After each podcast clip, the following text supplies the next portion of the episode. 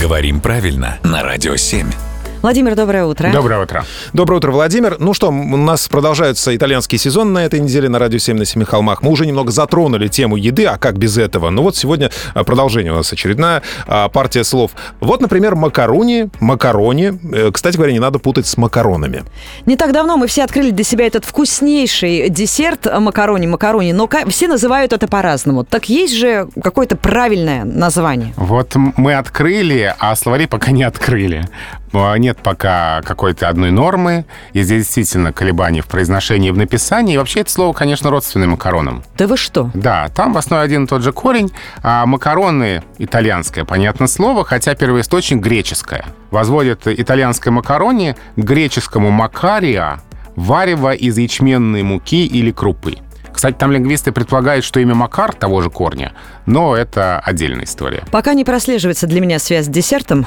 Да, но, Из но этого связь- варева. Да, ячменная мука, крупа, тут связь с макаронами уже прослеживается.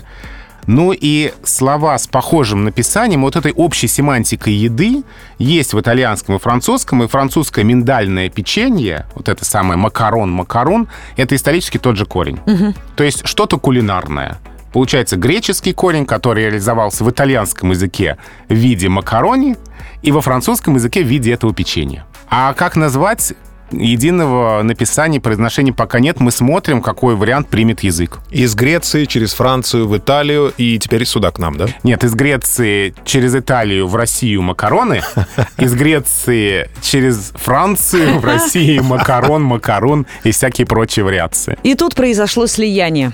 Слияние и проникновение. В общем, корень-то исторически один и тот же, да. Владимир, вы уж, пожалуйста, держите нас в курсе, потому что как только станет понятно, как правильно называть макарони, мы сейчас говорим о десерте, или макароны, э, то тогда хотелось бы это действительно узнать первыми. Как только в словаре появится, скажу обязательно. Спасибо.